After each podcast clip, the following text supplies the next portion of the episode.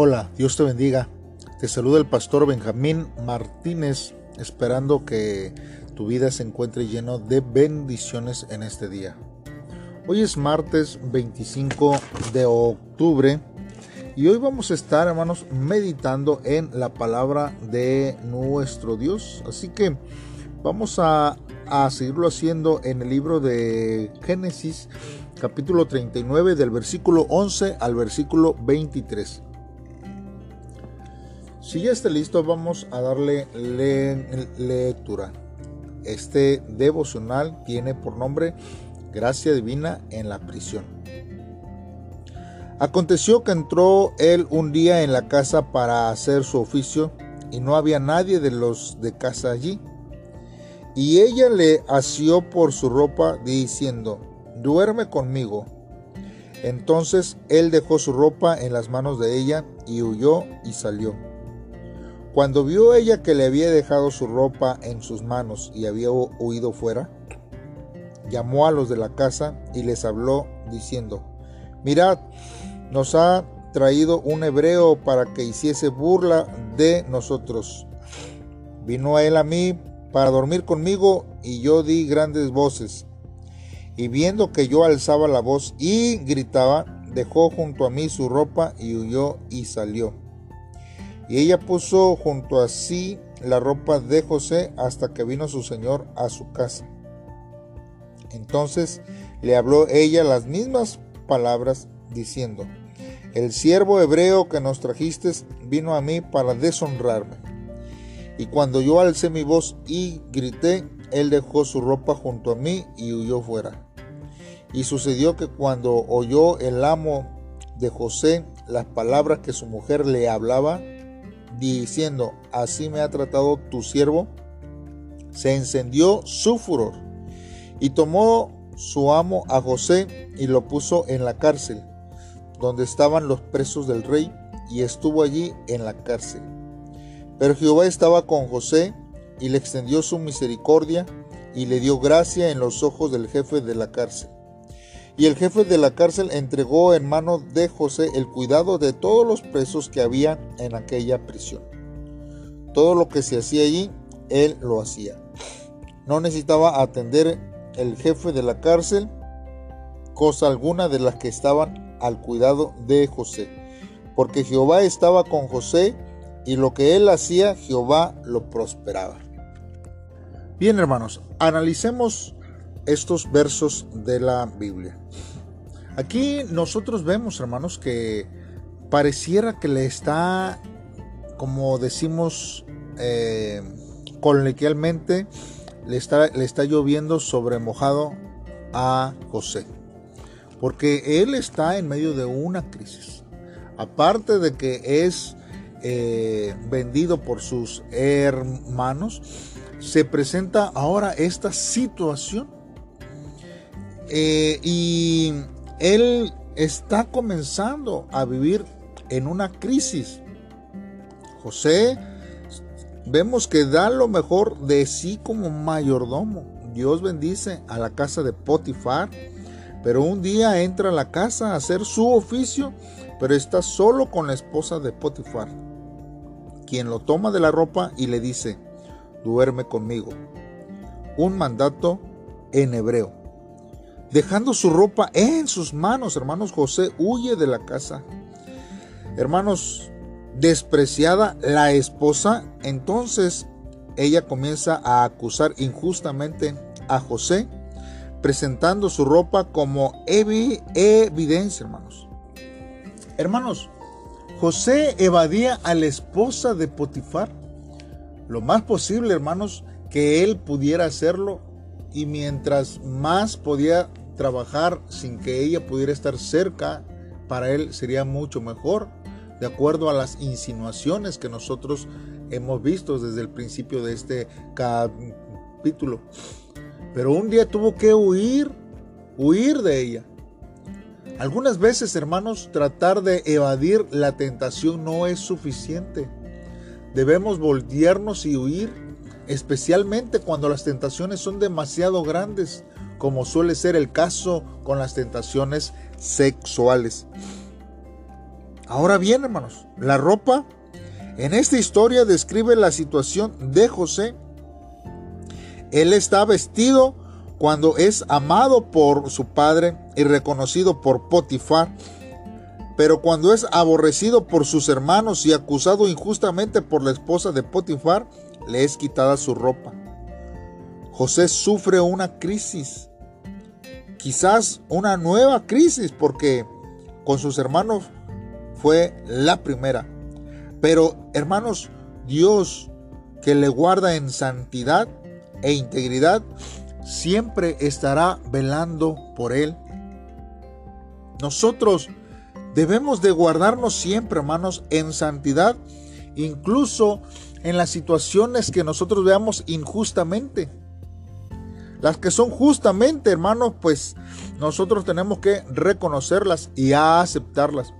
Pero las que son injustamente, es ahí, hermanos, donde nosotros necesitamos eh, ver que aún así nuestra vida tiene que ser guardada en santidad y Dios, hermanos, velará y reconocerá la situación que se presente en nuestra vida. No importando la condición y la situación de José, hermanos, Dios comienza a prosperar a José en la prisión. Aunque José, hermanos, es tratado como un delincuente, aunque no ha cometido ningún mal, él se encuentra en la cárcel. Potifar, hermanos, manda a José a prisión y para sorpresa de todos, hermanos, nosotros vemos que según la ley, y usted puede verlo en Deuteronomio capítulo 22, del versículo 23 al 27, el acusado, hermanos, debía de morir por haber abusado de una mujer casada. ¿Cuánto más siendo José un esclavo acusado de abuso sexual contra la esposa de su amo? Él era digno de muerte, hermanos. Mas sin embargo, José es perdonado de la pena de muerte y encerrado donde están los presos del rey. Ahora bien, hermanos, las prisiones eran lugares horribles, de pésimas condiciones. Allí se albergaban a los trabajadores forzados o a los acusados que estaban esperando juicio, como José. Nosotros, cuando estudiamos eh, las épocas de ese tiempo, vemos que en todas partes los prisioneros eran culpables hasta que se demostrara su inocencia. Y no tenían derecho a que se les juzgara enseguida. Muchos prisioneros nunca llegaban a la corte, ya que los juicios se llevaban a cabo a capricho del gobernante. José estuvo dos años en prisión antes de aparecer ante Faraón y esto porque lo llamaron a interpretar un sueño, no para que lo juzgaran. Hermanos, Potifar contaba con José y confiaba en él hasta cierto punto. Mas sin embargo, hermanos, la prisión sería el lugar clave en donde el sueño, hermanos, de José se haría realidad. Dios está con José y extiende a él su misericordia, prosperándolo en todo. Allí en donde está la presencia de Dios, sobreabunda la gracia de Dios sobre su vida.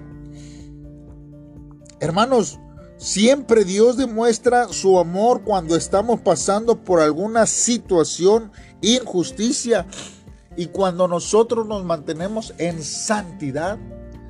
Es ahí, hermanos, cuando nuestras vidas, hermanos, cambian y son de bendición siempre para nuestras vidas. Hermanos, nosotros vemos que como prisionero y esclavo, José pudo haber perdido todas las, las, esperanzas, sin embargo, ponía todo su empeño en cualquier tarea que se le asignaba. El jefe de la, de la cárcel Notó pronto su diligencia y su actitud positiva y lo promovió administrador de la prisión. ¿Está usted en medio de una situación difícil y ya perdió la esperanza? Hermanos, en el trabajo, en la casa o en la escuela, siga el ejemplo de José, ponga todo su empeño en cualquier tarea que se le presente. Recuerde que Dios cambió la situación de José y él ve sus esfuerzos y puede transformar hasta la adversidad más abrumadora que usted crea que está viviendo. Hay un libro que se llama Lo que dice Ana de las Tejas Verdes. Y aquí, hermanos, tiene los diálogos de Ana de las Tejas Verdes en orden inverso. Y al leerlo, nosotros podemos ver, hermanos, que hay muchas adversidades y cómo es posible que una niña no se afligiera en situaciones tan difíciles. Un ejemplo de esto es cuando Ana deja el orfanato al ser adoptada por una familia. Ana estaba emocionada ante la noticia pero surge un problema cuando los posibles padres adoptivos la devuelven porque querían un varón. Y en vez de afligirse, Ana les dice, disfrutaré del paisaje y del tiempo en el camino de regreso, porque siempre que uno se lo proponga, se puede disfrutar. También dice, esta mañana no caeré en el pozo de la desesperanza, porque el hecho de que hay una mañana es algo bueno. ¿Por qué habría de quejarme y de caer en el pozo de la desesperanza desde ahora? Hermanos, es sumamente importante cómo lidiamos con las situaciones que nos toca vivir. John MacArthur, hermanos, afirma en su libro Ansiosos por la Mañana son pocos los que terminan arruinados por una situación mala, pero son muchos los que terminan arruinados por asumirla con la actitud incorrecta. De esta forma, hasta el creyente puede terminar en una situación injusta, pero cuando esto pase debemos recordar que podemos terminar arruinados por asumirlo incorrectamente y no por el, el problema en sí. Además, hermanos, debemos recordar que Dios siempre está con nosotros, evitando frustrarnos por las situaciones y adversidades que puedan venir a nuestra vida. Es Dios, hermanos, el que obra. El Dios es, es el que se manifiesta en nuestras vidas. Busquemos a Dios, hermanos, siempre para que podamos nosotros estar viviendo conforme a la voluntad de Dios, honrándole en todo lugar. Es necesario que podamos nosotros, hermanos, estar firmes ante las circunstancias y adversidades que pudieran venir sobre nuestra vida. Así que vamos a hacer, hermanos, una oración y vamos a pedirle a Dios que Él sea el que nos fortalezca y el que nos ayude en estas situaciones que vienen a nuestra vida. Padre, en esta hora estamos delante de ti, Señor, buscándote Dios cada día, porque tú nos amas, porque eres grande, maravilloso, no hay nadie como tú, y nuestra vida, Señor, se fortalece, Señor, cada día en tu presencia. Hoy, Señor, creo que temeré en todos nuestros caminos, Señor, porque eh, tú, Señor, me librarás de la tentación del pecado. Y cuando logre vencer la tentación, quizás padezca de alguna acusación injusta hacia mi vida.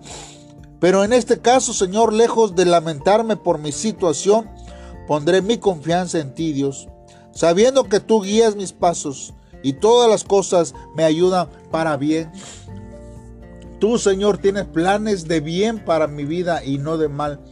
Pero a pesar que las circunstancias vengan, a pesar que sean eh, situaciones, Señor, que, que sean pésimas a mi vida, yo estaré confiando en ti, Señor, y permaneceré fiel en cada una de las situaciones que se me presenten a mi vida, Dios. Ayúdame oh Dios, y fortalece mi vida. Y yo, Señor, seré, oh Dios, un, un cristiano, un hombre que una mujer que te agrade, Señor, y que te honre en cualquier situación que venga a mi vida. Gracias en el nombre de Cristo Jesús. Te lo pedimos, Dios. Amén. Bien, hermano, entonces, gracias por escuchar hasta este tiempo y te invitamos a que lo compartas. Eh, mándale este, este link a tus con, contactos, amigos, familiares. Yo creo que es palabra de Dios y nosotros tenemos que compartirla siempre en todo tiempo. Recuerda que esta, eh, este audio, estos devocionales son auspiciados por la Iglesia Faro de Salvación. Queremos que crezcas espiritualmente con la lectura diaria en cada devocional. Dios te bendiga, saludos y bendiciones.